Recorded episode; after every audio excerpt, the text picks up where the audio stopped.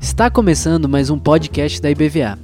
Aqui você encontrará mensagens que edificarão a sua vida e te ajudarão a caminhar com Jesus.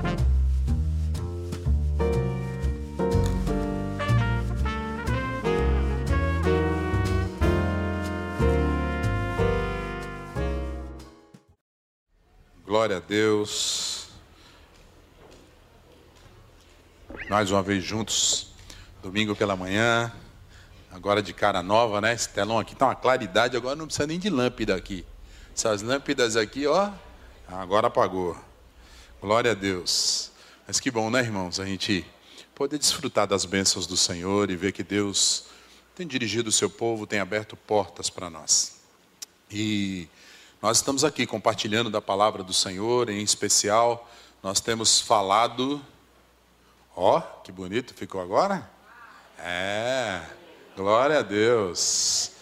Não dá para falar que você não consegue ler aí no fundo. Isso aqui é a prova de miopia.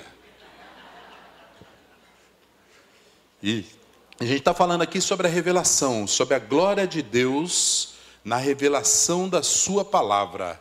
E nós temos compartilhado muitas coisas aqui, hoje, de fato e de direito, sem pedras no caminho. Quem sabe que eu passei domingo passado, sabe que eu estou falando aqui. Domingo passado, no meio da pregação para frente, eu tive um princípio de crise renal aqui, foi só a graça e a misericórdia do Senhor para ficar até o final. Não sabia se eu passava de volta para pastor Will, se eu continuava até o final. Não estava nem conseguindo raciocinar muito, mas glória a Deus que o Senhor nos sustentou, chegamos até o fim. Mas vamos continuar, né? E a gente precisa hoje encerrar esse tema, pelo menos essa parte desse tema aqui, para a gente, a semana que vem, falar de uma outra um outro tipo de revelação, de como essa revelação chegou até nós. A gente quer compartilhar isso. E falando aí da revelação, né, a gente falou aí, começando é, do período interbíblico, nós falamos é, um pouquinho, embora embolado, mas eu falei aqui para vocês, tá? Embora não dá para a gente pegar esse período e a gente falar sobre os detalhes dele, porque esse não é o objetivo aqui. O objetivo é a gente falar da glória de Deus aqui. Então, assim, a gente tem estudado e viu e tem visto que Deus, desde a criação do mundo, Deus ele pegou o povo dele, caminhou com o povo dele e durante séculos Deus vem tentando mostrar para o povo que ele quer guiar o seu povo mediante a revelação da sua palavra. E Deus se revelando, revelando, revelando, tentando mostrar para o povo e em contrapartida nós temos um povo durante séculos, desde a criação do mundo, dizendo para Deus: Deus, deixa sozinho, deixa eu me guiar, deixa que eu tomo conta, deixa que eu faça. E Deus, meu filho, você não dá conta, você não consegue. E aí, nós estamos vendo aqui na nossa volta, onde nós chegamos hoje, tudo o que está acontecendo. Então, irmãos, se nós queremos ser guiados, orientados por Deus, se nós queremos ser levados por Deus, através da Sua palavra, nós precisamos nos submeter a essa palavra. Não tem como, irmãos, ou nós nos submetemos a essa palavra, ou não tem, não tem meio termo. No Evangelho não existe meio termo. Ou é 100% de Deus, ou Deus não divide glória. Eu já falei aqui, Isaías 42, 8, o Senhor diz assim: Eu sou o Senhor e esse é meu nome, minha glória eu não divido com ninguém. O diabo ele aceita 10% dos seus olhos, ficar cobiçando, falando, ou então a língua, né? Ele aceita 10, 20%, ele está felicíssimo com isso. Deus Deus não, Deus quer 100%. A gente tem que dar 100% para Deus.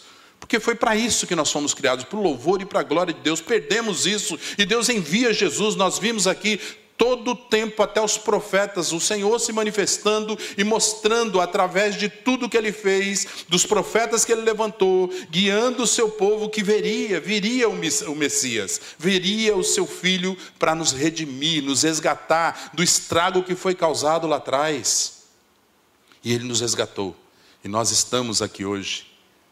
Mas nós paramos aí no período interbíblico, falando a semana passada, eu falei, eu só quero passar de novo. Isaías 48 diz assim: Assim diz o Senhor, o seu redentor, o Santo de Israel, eu sou o Senhor, o seu Deus, que lhe ensina o que é melhor para você, o que dirige no caminho em que deve você andar, seguir nós temos um Deus que nos dirige no caminho que deve seguir. Eu falei aqui no primeiro culto que a gente participou aqui, eu falei lá no Salmo 25, 12. Grave esse versículo, marque esse versículo na sua Bíblia. Para mim é um dos versículos mais importantes que eu tenho gravado comigo. Decore esse versículo. Ele diz assim: ao homem, à mulher que teme ao Senhor, Ele, Deus, o próprio Deus, vai nos instruir no caminho que nós devemos escolher. Ah, irmão, como isso faz toda a diferença na nossa vida. Por quê? Porque a nossa vida é marcada de escolhas.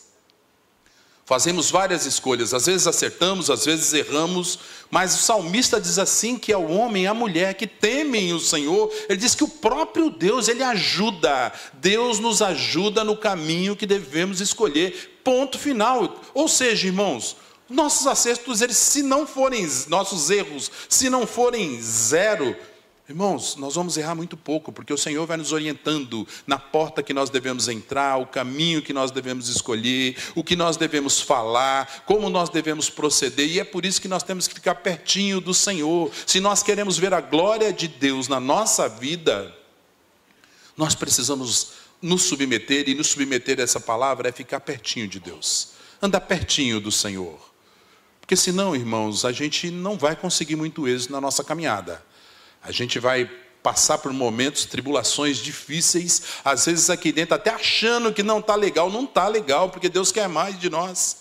É aquele relacionamento que um esposo espera às vezes um, sabe, um carinho, uma troca, uma volta, da sua esposa e a esposa vice-versa, mas eles não plantam, eles não semeiam um na vida do outro. E aí um fica começa as cobranças dentro de casa que você não faz isso, você não faz aquilo, e aí vai e terminam onde a gente sabe de muitos casamentos.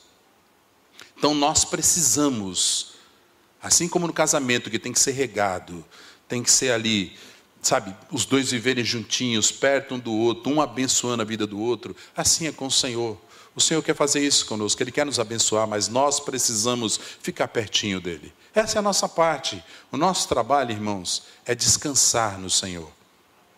Amém? Espera aí, passei demais aqui. Volta aqui. Volta aqui. Ixi, espera aí, volta tudo aqui que o negócio está... É até o telão, viu? Não é culpa minha, não. É culpa do telão. Ó, pense. Tá? Então nós vamos falar na glória de Deus na revelação da palavra nos 400 anos de silêncio. Tá? Às vezes, muitas vezes que nós achamos que Deus está em silêncio na nossa vida, nós achamos que Deus se calou em muitas situações, às vezes Deus está realmente em silêncio na nossa vida, mas é importante saber que a glória dele, ela não se afasta de nós. O cuidado dele não é afastado de nós. Então, em toda e qualquer circunstância, em todo e qualquer momento, nós temos a participação de Deus na nossa vida. E não foi diferente nesses quatro anos, 400 anos de silêncio. Deus esteve participando de toda a vida do seu povo e participando da história, longe de quem pensa que nesses 400 anos de chamado de período interbíblico bíblico, anos de silêncio, longe de quem pensa que Deus se afastou, ficou longe de jeito nenhum. A glória de Deus ela continuou sendo manifesta. Tá, os 400 anos desse período interbíblico foram marcados pela ausência de profetas, não pela ausência da glória de Deus. Tá? Porque Deus continua a existir, Deus continua no trono, irmãos, Deus continua no poder. Deus é o mesmo, mesmo ele estando em silêncio. Quando Deus silencia na nossa vida, é porque Deus quer nos ensinar algo muito precioso. Se tem alguém passando por isso, assim como Jó passou por um momento de silêncio terrível na vida dele, passando por tudo aquilo que ele havia, estava passando, e ele perguntando para Deus, e Deus calado, e quantas vezes nós somos assim, nós precisamos aquietar o nosso coração e saber que Deus tem algo muito especial para nós. E o algo muito especial para nós, irmãos, a gente pensa, poxa, vai ser uma benção extraordinária, muito grande. Deus vai fazer um milagre, um sobrenatural na minha vida. Glória a Deus quando Ele faz. Mas o que eu estou falando aqui, irmão, não é nada disso. O que eu estou falando aqui é que Deus ele quer manifestar a glória dele na nossa vida, seja da forma que for. Então é por isso que nós precisamos nos aquietar e entender e enxergar a manifestação de Deus através de nós, porque senão nós nos iramos, nós pecamos a gente fica com raiva de Deus, a gente não entende, a gente esperneia, a gente briga em casa, a gente fica revoltado, a gente não quer vir na igreja, a gente fica emburrado aí fora. Isso não tem nada a ver com aquele que foi separado para que a glória de Deus se manifeste na vida dele. Então nós precisamos entender essas coisas. E uma das coisas que aconteceu lá e que acontece hoje na nossa vida, estou falando aqui do povo de Deus, tá? Estou falando lá de fora não, que infelizmente o povo lá fora cada vez está se afastando mais do Senhor. Tá? Mas aqui dentro eles tinham a palavra, Aquele povo tinha a palavra já na mão, eles tinham o Velho Testamento já escrito na mão, eles poderiam recorrer a isso, buscar o Senhor, buscar saber qual é a vontade de Deus, mas não, eles preferiram serem guiados por eles mesmos, e hoje não tem sido diferente. Nós temos essa palavra na nossa mão, nós temos a Bíblia, a gente incentiva, a gente fala, irmãos, busquem o Senhor, procurem conhecer o Senhor. Não é simplesmente uma leitura bíblica de um ano. Você é pegar aqui, pôr uma gravação lá que é onde você escuta, ou você lê de Gênesis Apocalipse. Não, irmãos, procura ver Deus dentro dessa palavra. Procura ver a glória do Senhor. Deixe a glória do Senhor resplandecer através dessa palavra, porque essa palavra é Jesus pulando na sua frente, na sua vista, fala: Meu filho, eu estou com você. Você está vendo essa palavra? Ah, mas essa palavra, aí vem o teólogo, essa palavra aqui, ela foi emitida lá no Velho Testamento, era para o povo de Israel. Disse: Deus fala, é para você hoje. Segura essa palavra, porque eu vou fazer isso na sua vida. É Deus falando. Deus fala. Então, você quer que Deus fale? Está aqui, ó. O povo se afastou de Deus. Por quê? Porque eles deixaram a palavra de lado. Cada um achou que poderia viver por ele mesmo. E aí, nós temos aí, só para a gente fechar esse período, tá? Nós temos o cumprimento da revelação. Nesse período interbíblico que a gente fala desses quatro anos, foi um período, irmãos, de cumprimento da revelação da glória da palavra de Deus. Porque eu falei de semana passada, Daniel, capítulo 2, versículo 31 a 35, nós temos o sonho de Nabucodonosor, aonde ele vê aquela estátua com a cabeça de ouro, com os braços e o peitoral de prata, com o ventre e a cintura, ele vê de bronze, as pernas de ferro e o pé misturado com ferro e barro. E aí o povo viu tudo isso, irmãos. O povo começou a ver tudo isso, viu o reino da Babilônia cair, depois entrou o reino dos persas. No reino dos persas, o Senhor usa o rei, libera o povo de volta para construir. A profecia de Jeremias é cumprida. Os 70 anos de cativeiro, Deus libera o povo dali que eles tinham passado 70 anos presos. Não passou um dia, irmão. Essa palavra é tão segura que não passou um dia 586 o povo foi levado a cativeiro e o templo foi destruído. Foi um pouco antes, mas o templo foi totalmente destruído em 586. Em 516, o povo já estava estabelecido de volta por mandato do rei da Síria, da Pérsia. Em 516, o templo estava todo construído de volta. São 70 anos em ponto. Deus não falha, irmãos. Aquele que prometeu, ele é fiel para cumprir. Então, se Deus falou que Ele vai voltar para nos buscar, eu não quero nem considerar o que Deus tem falado particularmente por você, porque eu sei que Deus tem falado muitas coisas em particular para cada um. Mas se Deus prometeu que Ele volta para nos buscar, se Deus falou que nós estamos nas 70 semanas, e nós estamos no final das 70 semanas de Daniel, irmãos, assim como foi há 70 anos de cativeiro, assim vão ser as 70 semanas que Deus vai voltar para nos buscar. E não duvide disso. Aquele que duvidar vai pagar muito caro. Por quê? Porque o Senhor é fiel e ele disse: Eu vou cumprir.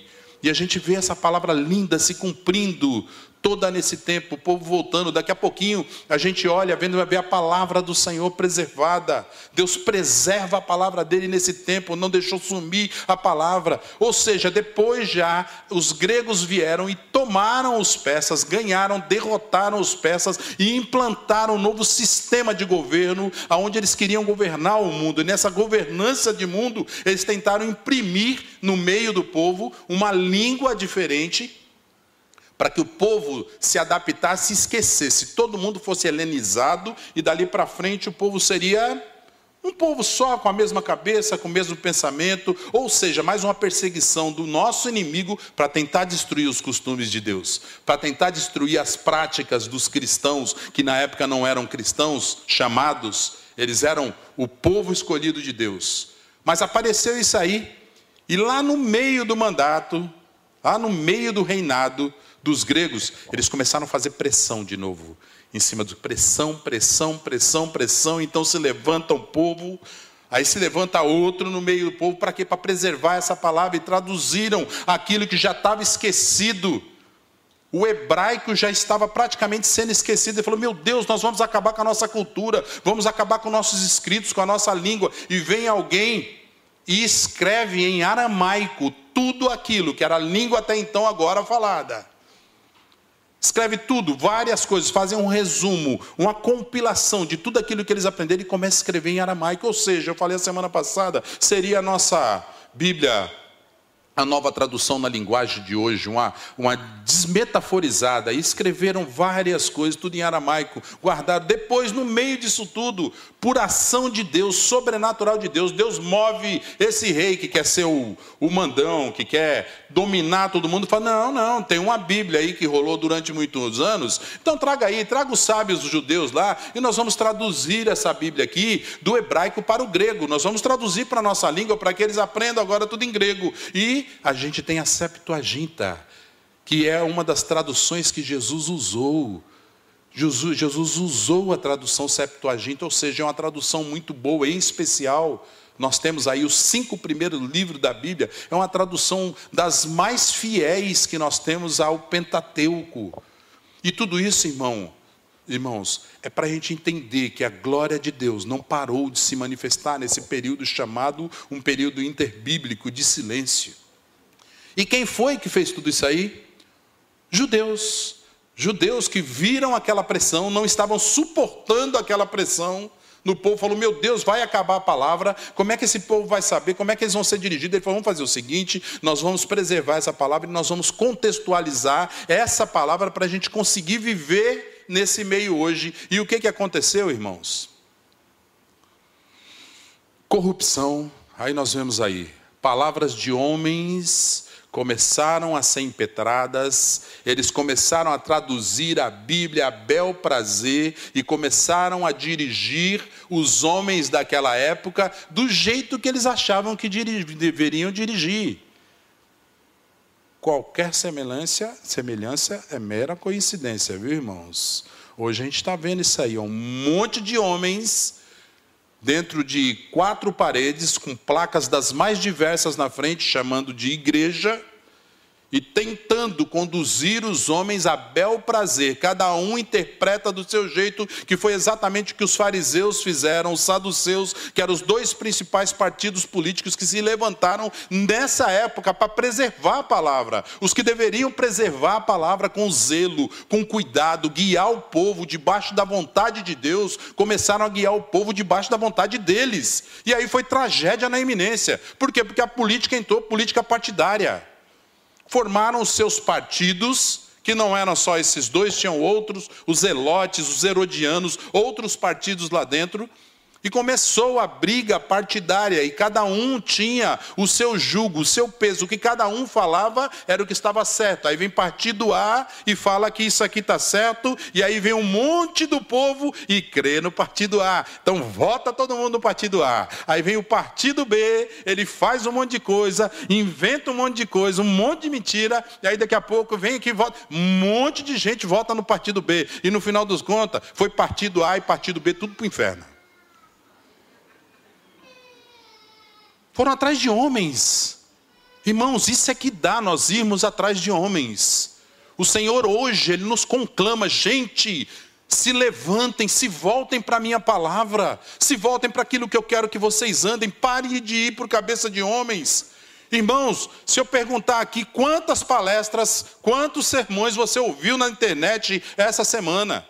Um monte de gente capaz de levantar. Eu ouvi vários sermões, pastor, estou numa bênção essa semana porque eu assisti um monte de sermão. Eu não tenho nada contra quem ouve sermão, palestra na internet, na internet, eu não estou falando isso. O fato é que no meio de tudo isso, nós não sabemos qual é a doutrina de muitas dessas pessoas que estão pregando. Aí o que, é que acontece? Começa a entrar coisas de homens, de homens, de homens, de homens. E aí daqui a pouco o apóstolo Paulo falou assim: ó, não andeis em vento de doutrinas para que não bagunce a cabeça de vocês, porque vai bagunçar a cabeça de vocês e vocês vão se desviar daquilo que é verdadeiro, daquilo que é correto. Foi exatamente o que aconteceu, é exatamente o que está acontecendo.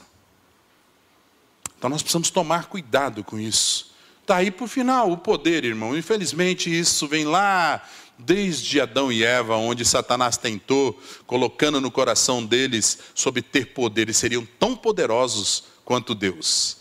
Eles seriam. E aí, esse povo, quando sentiu que eles tinham poder, eles conheciam Jesus, eles sabiam que Jesus era o Messias, sim, porque eles conheciam a palavra, eles preservaram essa palavra, só que eles não quiseram abrir mão do poder. E por não abrir mão do poder, fala: tira esse cara fora. Esse cara está atrapalhando a gente, esse cara vai tomar o nosso poder. E aí nós vemos todo o decorrer da história que aconteceu. Nosso Jesus crucificado, porque assim haveria de ser, deveria ser.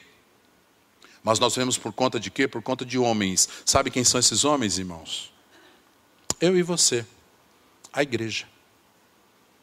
Quem crucificou Jesus não foram os semitas. Quem crucificou Jesus não foram o partido A, partido B. Quem crucificou Jesus não foram os romanos. A gente, ah, os romanos fizeram. Quem crucificou Jesus foi o povo de Deus.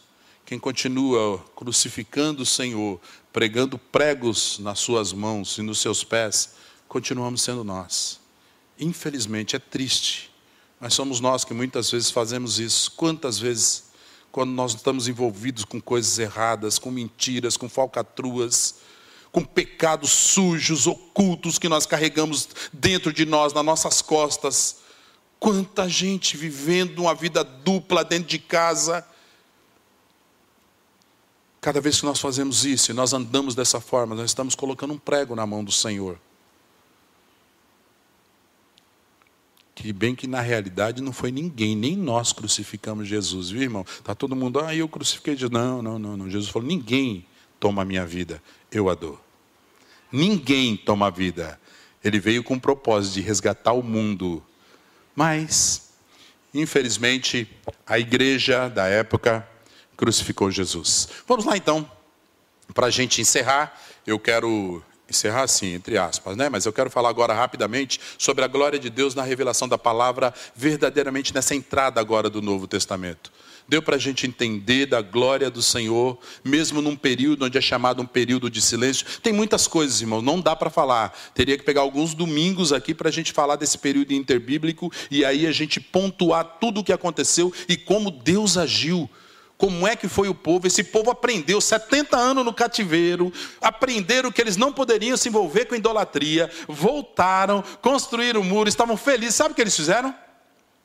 Pegaram as mulheres estrangeiras e casaram tudo de novo. Começou tudo outra vez. Tudo de novo. Somos nós, irmãos. Somos nós. É por isso que nós temos que nos atentarmos para essa palavra, nos submetermos a essa palavra. Hoje, mais do que nunca, há um convite de Deus Filhos, simplesmente obedeçam. Por que, que vocês estão assim? Por que essa rebeldia toda? Por que essa contextualização toda? Por que, que você tem que ser o mundo, meu filho? Você não é o mundo, você não é desse mundo. Eu já resgatei você daqui e você continua querendo viver do jeito que o mundo está vivendo. É o Senhor falando para nós hoje. E Ele não fala dando bronca, Ele não fala, Deus é um Deus amoroso, continua nos chamando por amor. Ele só está nos lembrando, filhos, não deixe que acontecer, acontecer de novo o que aconteceu lá atrás. Olha o que o meu povo fez. Eles se afastaram da minha palavra. Olha quanta tristeza, quanta tragédia eles trouxeram para a vida dele. E quantas tragédias nós temos trazido para a nossa vida hoje. Irmãos, não são poucas tragédias, coisas que acontecem na nossa vida por culpa nossa. E aí chega o Novo Testamento, Jesus chega, Isaías 9, 6 e 7, a promessa do Messias, ela é cumprida. Glória a Deus. 700 anos levanta um profeta e fala: Porque um menino nos nasceu, um filho nos foi dado, e o governo está sobre seus ombros, e ele será chamado Maravilhoso Conselheiro, Deus Poderoso, Pai Eterno, Príncipe da Paz. Ele estenderá o seu domínio e haverá paz sem fim sobre o trono de Davi. Está para chegar, está chegando, segura a onda aí, está se cumprindo Falta pouco para a gente desfrutar de paz sem fim, gozo eterno com o Senhor, está faltando. Estabelecido e mantido com justiça e retidão, desde agora e para sempre. O zelo do Senhor dos Exércitos fará isso, porque nós servimos um Deus zeloso, um Deus que diz que Ele vela em cumprir a Sua palavra. Então, não duvide, será que realmente, irmãos, não pague para ver não pague para ver. Muitos já pagaram para ver e muitos se arrebentaram. E aí nós temos a glória de Deus na revelação de, na glória de Deus na revelação de Jesus, que é a palavra, que é anunciada como boas novas pelos evangelistas. Isso é um, algo assim para a gente hoje, algo, nós vamos falar já já, mas é algo fascinante, foi algo melhor que aconteceu na nossa vida. Se nós estamos aqui hoje, é por conta dessa glória que foi revelada em Jesus para os seus, para os evangelistas. Então, a glória se revela na palavra com perspectiva na ressurreição e vinda do Espírito Santo. Glória agora ali no Novo Testamento, as coisas acontecendo, Jesus, qual era a perspectiva e qual é a nossa perspectiva hoje? A ressurreição, a nossa ressurreição e a vinda do Espírito Santo sobre nossa vida. Essa é a nossa esperança, essa é a nossa perspectiva. É por isso que nós convidamos pessoas para entregarem a sua vida para Jesus, começar a seguir Jesus Jesus, por quê? Porque eles precisam, eles vão precisar experimentar dessa ressurreição, e eles vão precisar experimentar, eles precisam do Espírito Santo nas suas vidas. Triste é o homem. Triste é o homem que tenta levar no seu braço, que não tem orientação, que não tem o Espírito Santo na sua vida. Então a glória da palavra ela se revela agora dessa forma.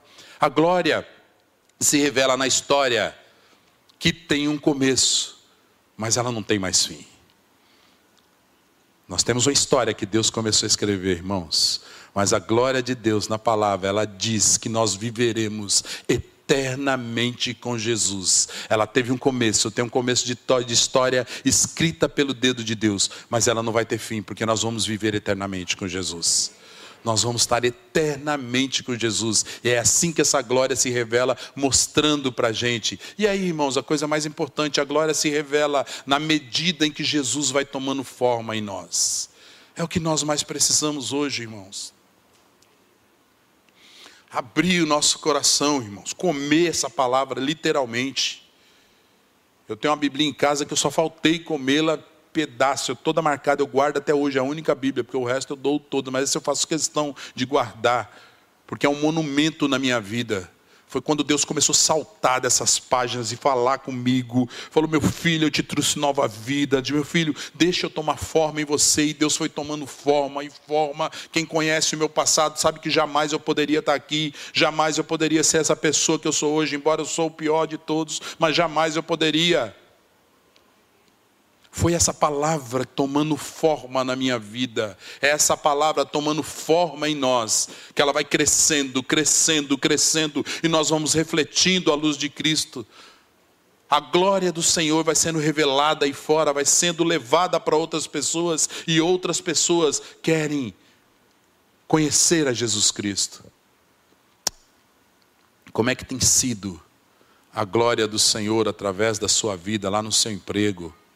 Lá na escola? Como é que tem sido na sua casa? Como é que tem sido a glória do Senhor nos lugares aonde você anda? As pessoas têm querido conhecer o Senhor, têm olhado para a sua vida e falar: "Puxa, como eu gostaria de ter uma vida como essa" e você poder testemunhar que quem está fazendo isso com você é Jesus Cristo. Por isso que Jesus precisa tomar forma em nós. E foi isso que Jesus trouxe, foi a vinda de Jesus Cristo trouxe que trouxe isso para nós, tá?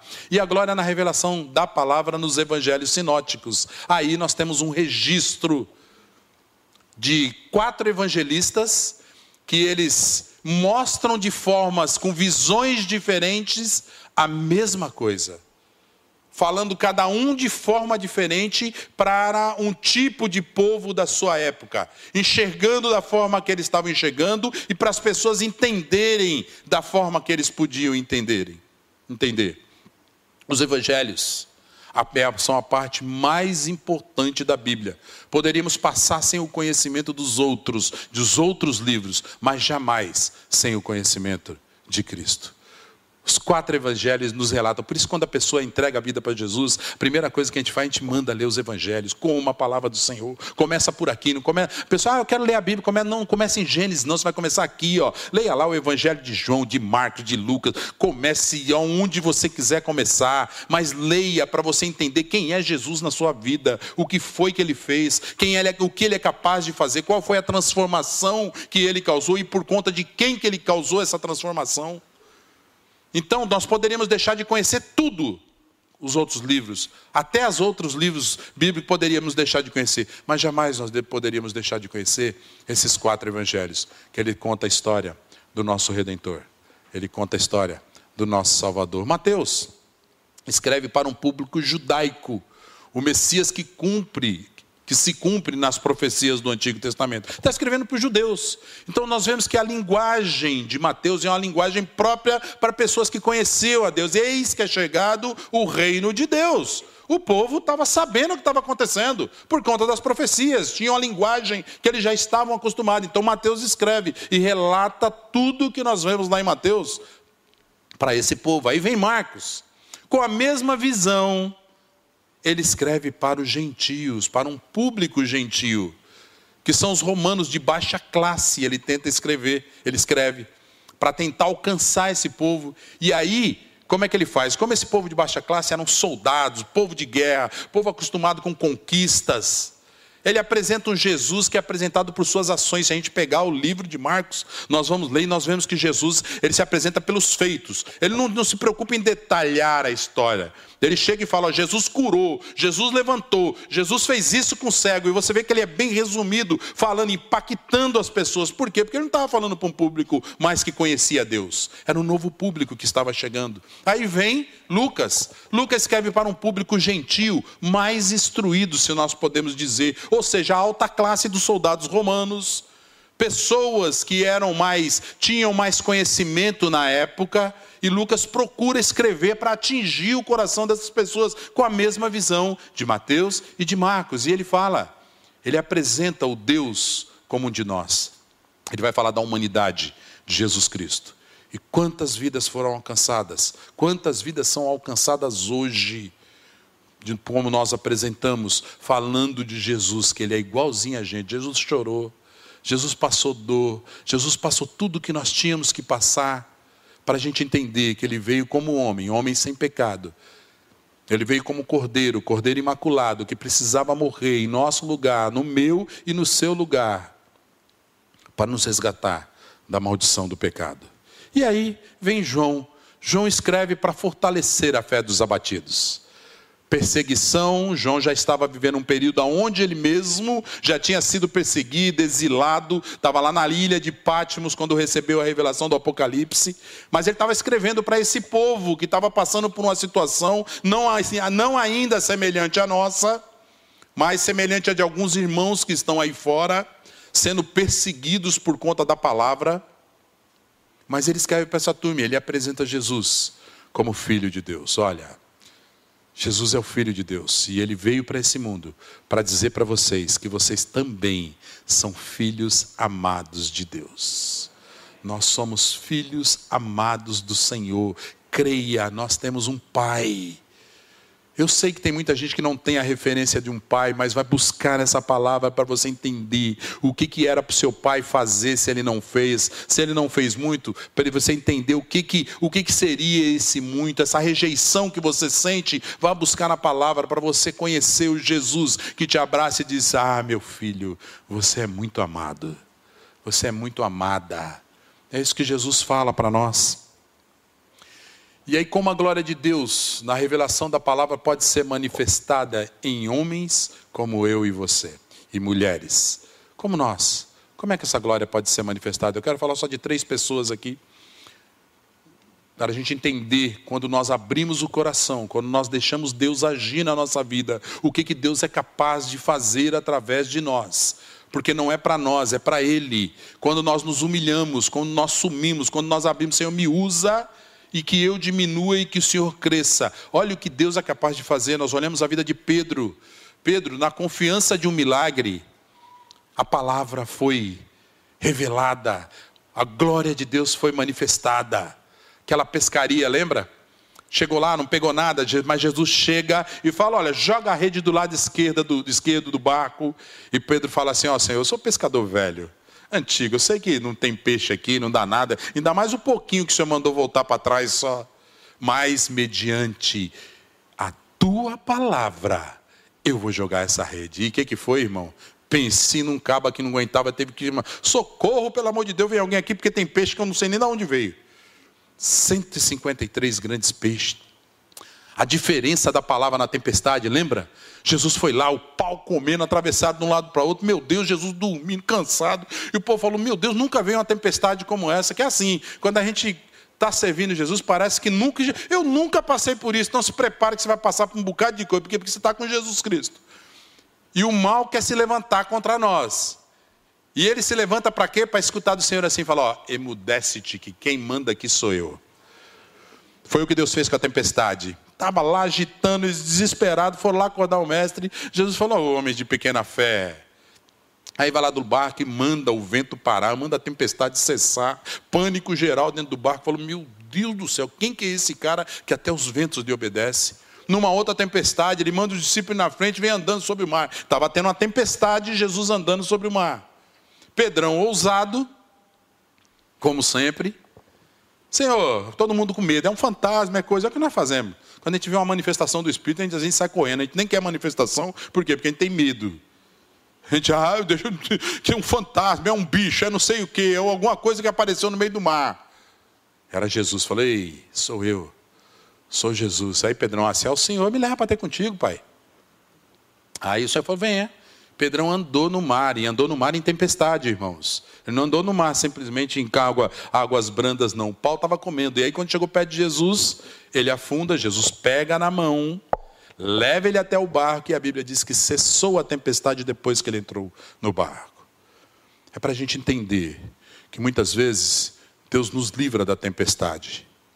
E tem outras vezes que no meio da tempestade, Deus pega na nossa mão e sai andando conosco pau estava comendo, onda no mar. Deus não podia, Jesus não poderia ter parado, ter mandado a tempestade parar. Pera aí, rapaz. Está molhando Pedro aqui, está molhando toda a bata dele aí. Para aí que as ondas estão muito fortes. Não, ele deixou, ele foi até o barco e entrou com Pedro dentro do barco. A Bíblia diz que depois que entrou, não foi Jesus que mandou, diz que a tempestade parou. É assim na nossa vida. Tem hora que Jesus, a tempestade está grande, Jesus fala, emudece-te. Para a tempestade. Só que tem hora, irmãos, o Senhor vai nos carregar no colo, vai pegar no braço, vai pegar na mão. Fala, embora, meu filho. Vai passar a tempestade? Não. Mas eu estou com você, nós vamos atravessar. Já já passa. Já já passa. As três mil. As três mil conversões. Para a gente entender o significado de poder da palavra. Tem muita gente buscando poder, não sabe nem para quê. O poder que nós recebemos foi para isso. Pedro sobe em algum lugar, prega para uma grande multidão de pessoas e essa grande multidão ouve a palavra do Senhor e o impacto é tão grande, o poder da glória de Deus revelado através da palavra, ele é tão grande que 3 mil pessoas se convertem.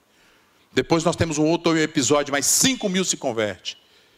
E a revelação da palavra é tão grande na nossa vida, e ela tem que chegar a esse ponto, aonde nós temos a tradição que conta a história que quando Pedro foi morrer, ele foi morrer martirizado e ele foi crucificado. Iriam, iam crucificar ele como Jesus. E o poder da palavra era tão grande na vida de Pedro que ele falou: "Eu não sou digno de morrer igual ao meu Jesus. Me crucifica de cabeça para baixo." Esse é o poder que a palavra tem que fazer na nossa vida tem que trazer para a nossa vida. Essa é a mudança que essa, a glória dessa palavra tem que fazer ao ponto de eu falar, eu não minto mais, agora minha palavra é sim, sim, não, não. Eu não flerto mais na rua. Eu não me envolvo mais com coisas erradas. Eu vivo agora diante de Deus. Reto, por quê? Porque o Senhor Jesus transformou minha vida. E a glória dessa palavra tem que chegar a ponto de nós vivermos unicamente para que o nome dele seja glorificado. Depois nós temos Paulo. Paulo, nós precisamos ser impactados pela glória da palavra de Deus, como Paulo foi. Eu costumo dizer muitas vezes para algumas pessoas: falo, ó, todos nós precisamos ser impactados por Jesus no caminho de, de Damasco. Ou seja, todos nós precisamos ter um encontro de verdade com Jesus. Todos nós. E Paulo foi impactado lá no caminho de Damasco, ao ponto de se esvaziar, para dizer: olha, jogo já não sou eu, mas quem vive, mas Cristo vive em mim. E o viver pela carne para mim hoje é lucro. É lucro. Eu queria estar com o Senhor. Mas é esse ponto que nós precisamos deixar a palavra entrar em nós, tomar forma em nós, para ter visão do reino. A glória se estendeu, o maluco daquele Paulo simplesmente pega, sai em viagem e sai levando o evangelho para todo mundo. Por isso que eu falo, eu brinco aqui falando que crente é meio doido. É doido sim, por quê? Porque tem que ser meio doido para fazer o que Paulo fez. Quantas e quantos países conheceram o Senhor Jesus, a palavra se estendeu por toda a Ásia. Paulo entrou naqueles países pequenos, grandes cidades, ele entrava e pregava e as pessoas entregando a vida para o Senhor Jesus Cristo. Nós precisamos ter visão de reino hoje. Está nos faltando visão de reino hoje, porque o Senhor quer ser glorificado em todo e qualquer lugar. Pastor Marcos foi lá na Tailândia e Deus falou com ele. Ele contou aqui na vigília sexta-feira que Deus falou para ele no coração dele falou assim: falou, ó, eu quero ser amado nesse lugar. Lá do outro lado do mundo, irmãos, do outro lado, 10 horas de diferença de fuso horário. A palavra é pregada depois em todo mundo. O apóstolo Paulo vai, atravessa e vai lá em Filipe, vai lá em Filipe e prega aí já na Europa, e aí se estende todo o evangelho na Europa, e depois a palavra vem para cá. Vai para a América do Norte, e depois essa palavra veio para cá. Glória a Deus por isso. Que o impacto dessa palavra transformou a minha vida e a sua. Vemos esse homem, escreveu 13 cartas, muitas delas ele estava preso, preso. Eu falei aqui no começo da vigília, capítulo 4 ele fala: Alegrai-vos sempre no Senhor. Outra vez vos digo: alegrai-vos. Ele estava preso dentro de uma cadeia para ele dizer para o povo lá em Filipe, aqueles estavam soltos: se alegrem, porque eu estou feliz aqui. Eu estou feliz porque eu tenho Jesus Cristo. E aí eu encerro falando só do João. João, o discípulo amado. Discípulo amado, irmão, foi ele mesmo que se intitulou, viu? Ninguém falou que João era discípulo amado, não, viu? Só para vocês saberem, não tem ninguém na Bíblia falando que João. Foi ele mesmo, ele falou, eu sou discípulo amado. Ou seja, João era resolvido. Você é resolvido, você já se resolveu, você é filho, filha amada do Senhor Jesus. Glorifique o Senhor por isso. João tinha abraçado isso. Um cara lá nervoso, briguento, sabe-se lá mais o que João fazia, mas ele absorveu e falou: Eu sou, eu sou amado do Pai, eu sou amado de Jesus Cristo, o queridinho de Jesus. Ele assumiu e viveu assim. Nós precisamos assumir essa identidade para a gente ter isso. E o Apocalipse, ele escreve, refugiado. O Apocalipse, ele escreveu simplesmente, porque toda a revelação foi do próprio Senhor Jesus Cristo. Ele é o ápice de tudo que nós aguardamos. Jesus Cristo, ele é a palavra revelada, é a vitória. O Apocalipse conta certinho. Você quer ver a sua vitória? Leia o livro de Apocalipse. Você vai ver a vitória dos santos, o Senhor Jesus reinando junto com a gente, dizendo: Sou eu que mando. Eu tenho aqui o meu cetro, o meu trono está sendo estabelecido para sempre. E ele diz assim: que não vai mais haver mais choro, não vai mais haver ranger de dente, tudo vai passar. Irmãos, está passando por lutas, por angústias, por momentos difíceis, temos passado. Vai passar, vai passar. Ele enxugará dos seus olhos toda lágrima. Não haverá mais morte, nem tristeza, nem choro, nem dor, pois a antiga ordem já passou. Vai passar, vai passar. Aquele que estava sentado no trono disse: Estou fazendo nova, eis que faço nova todas as coisas. E acrescentou: Escreve isto, pois estas palavras são verdadeiras e dignas de confiança. Disse-me ainda: Está feito. Eu sou o Alfa e o ômega, o princípio e o fim. A quem tiver sede, darei de beber gratuitamente da água da vida. Você está com sede do Senhor agora, nesse período, você tem sentido sede de Deus? O Senhor está falando para você: vem, meu filho, eu tenho água viva para te dar e muita. Você não vai sentir sede, eu vou saciar a sua sede. E ele fala que o vencedor herdará tudo isto, e eu serei seu Deus, e ele será o meu filho para todos sempre. Amém? Deus abençoe.